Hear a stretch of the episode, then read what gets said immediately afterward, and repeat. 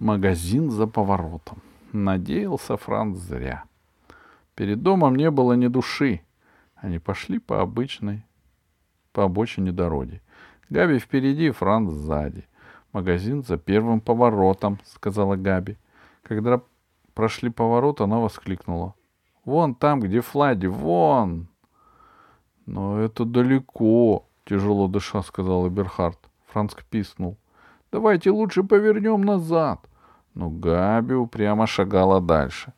На самом деле она не шагала, а ковыляла, ведь ходить в шлепанцах на деревянной подошве не так-то просто. Франц взглянул на часы. Они шли уже десять минут. Он прикинул, что до флагов шагать еще примерно столько же. Франц стал считать. Двадцать минут до магазина, десять на покупки и двадцать минут обратно. Это почти час.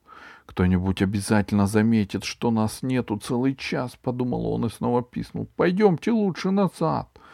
Но Габи и Берхард не обратили на его писк никакого внимания.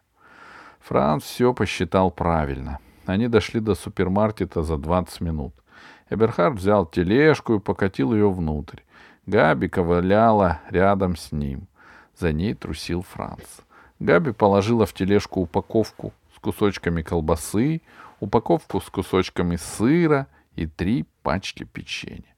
«Пошли скорее назад!» — пискнул Франц, когда они вышли из супермаркета. На покупки у них ушло не десять минут, как он предполагал, а целых двадцать, потому что у кассы была очередь. Ну, Эберхард спокойно сказал. «А теперь пора как следует подкрепиться!» Габи вскрикнула.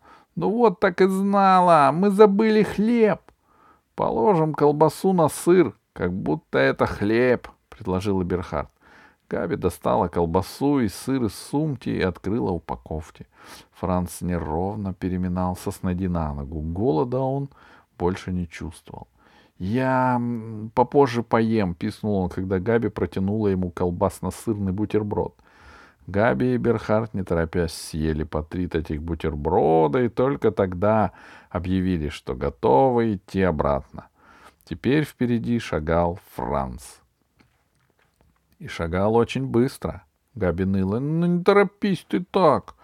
Они почти дошли до поворота, который вел к хостелу, и вдруг Франц остановился и показал на приближающегося к ним велосипедиста. От испуга он не мог произнести ни слова. «Ой, да это же Ать-2!» — крикнула Берхард. Габи хотела спрятаться в придорожной канаве, но Берхард ее удержал. «Бесполезно», — сказал он. «У него глаза, как у орла, он нас уже увидел». Ать-2 слез с велосипеда рядом с Францем. Вид у него был ужасно сердитый. Он не сказал ни слова, только махнул рукой по направлению к хостелу, что должно было означать «шагом марш». Франц, Габи и Берхат зашагали изо всех сил. Ать-2 велосип... вел велосипед следом за ними. Перед хостелом их ждала фрау Майер. «Габи, и как ты только до такого додумалась?» Стала ругаться она и потащила Габи внутрь. Ать-2 прислонил велосипед к стене дома. «Я горько разочарован», — сказал он. «Марш в свою комнату!» Франция и Берхард пошли к себе. Там на кроватях сидели Томми и Пеппо. Пеппо сказал, когда Свобода заметил, что вас нет, его чуть удар не хватил.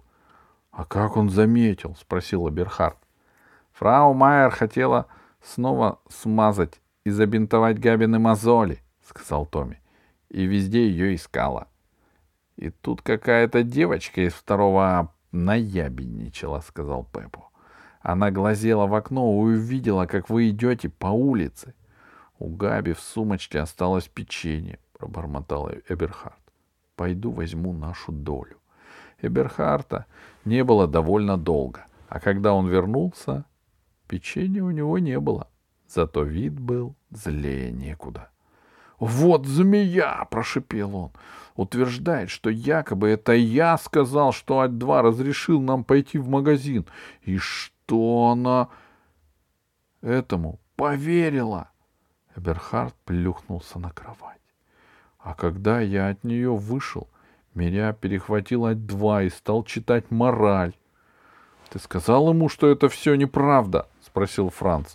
— Я ни слова не мог вставить, — сказал Эберхард. — И потом, у меня нет привычки ябедничать. Даже на такую змею. Франц взял пижаму, мыло и зубную щетку. Сказал, что идет в душ, а сам побежал в комнату, где поселили Габи. Дверь была открыта. Габи сидела наверху двухъярусной кровати, болтала ногами и жевала печенье. Увидев Франца, она спустилась и подошла к нему. Франц откашлялся, чтобы голос не подвел, и сказал, «Признайся во всем, сейчас же». «В чем это?» спросила Габи. Но Франц увидел, что она прекрасно понимает, о чем он говорит. «Иначе я тебе больше не друг», — сказал он. Габи посмотрела на него озадаченно. Она не привыкла к тому, что Франц говорит с ней таким тоном. «Что ж, э, и отговорку никакую придумать нельзя», — сказала она. «Но не за счет Берхарда». Франц потащил Габи к учительским комнатам и постучал в дверь Ать-2. «Войдите», — отозвался Ать-2. Франц открыл дверь, втолкнул Габи внутрь и закрыл за ней дверь. Потом прижался ухом к двери и услышал, как Габи, запинаясь, говорит. Из «Извините, я... я вам сказала не, неправильно». Дальше Франц подслушивать не стал. Он побежал в душевую для мальчиков и сказал Эберхарду, который стоял под душем, она во всем созналась. Этой ночью Франц долго не мог заснуть. Эберхард храпел, Пеппа скрипел зубами, Томми что-то бормотал во сне, а сам Франц размышлял, что же он сейчас чувствует, грусть или облегчение. Разобраться он так и не смог и решил, что ему и грустно, и легко. Грустно от того, что Габи и Берхард никогда не поладят друг с другом. И легко от того, что больше не надо ревновать к Эберхарду. Утром Франц пришел на завтрак вместе с Эберхардом. Он сильно не выспался, но зато завтрак был нормальный. Чай и булочки с маслом, сыром и джемом и еще сок. Эберхард как раз доедал третью булочку с сыром, когда в столовой появилась Габи. Она прошла мимо Франца и села за стол к трем девочкам из своего класса. — Ей стыдно, — прошептал Франц Эберхарду. Ну, еще бы ей было не стыдно, фыркнул Берхард. После завтрака фрау Майя раздала всем альбомы и цветные карандаши. Не дала она их только Эберхарду, Францу и Габи. Они получили по два листа в клеточку, сверху донизу исписанные примерами по математике. «Мы идем на луг рисовать», — объявила фрау Майер. А Ать-2 сказал, Франц, Габи и Эберхард остаются здесь и решают примеры. Они решали их до самого обеда. А, А2 следил, чтобы они не разговаривали. В двенадцать он велел сдать листочки. Габи решила все примеры. Эберхард и Франц справились только с половиной. «Надеюсь, это послужит для вас уроком», — сказал Ать-2. «А теперь все. Забудем об этой истории». Обед был ничем не лучше, чем вчера. Но Эберхард и Франц больше не жаловались, потому что знали, скоро они приедут домой и там уж поедят как следует. Габи снова сидела с девочками из своего класса. Она тоже не притронулась к еде. Зато Тайко доставала из рюкзака под столом печенье. Эберхард сказал мстительно.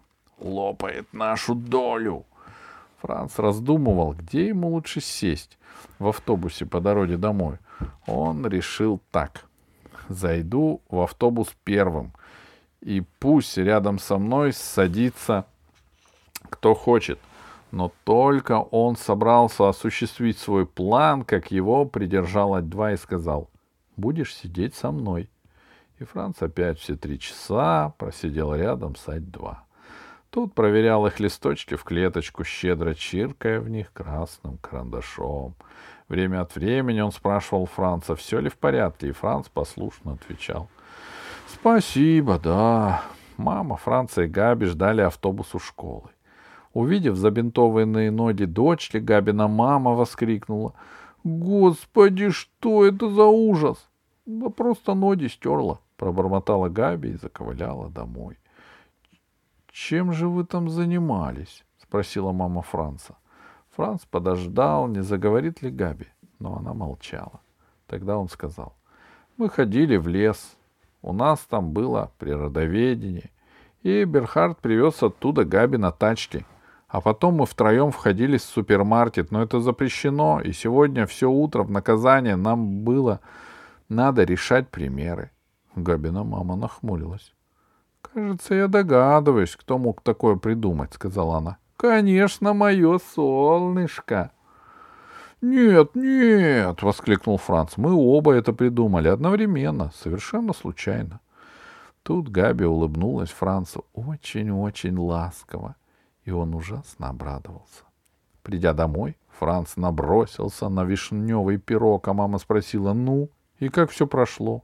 Удалось Габи и Берхарду поладить и, и ужиться под одной крышей? Франц ответил с набитым ртом. Если они оба под одной крышей, для меня под ней уже нету места. Как это? — удивилась мама. Франц откусил еще пирога и сказал, потому что такой большой крыши не бывает. Это не важно. Он выплюнул вишневую косточку. Пусть все остается как есть. Нельзя же угодить всем.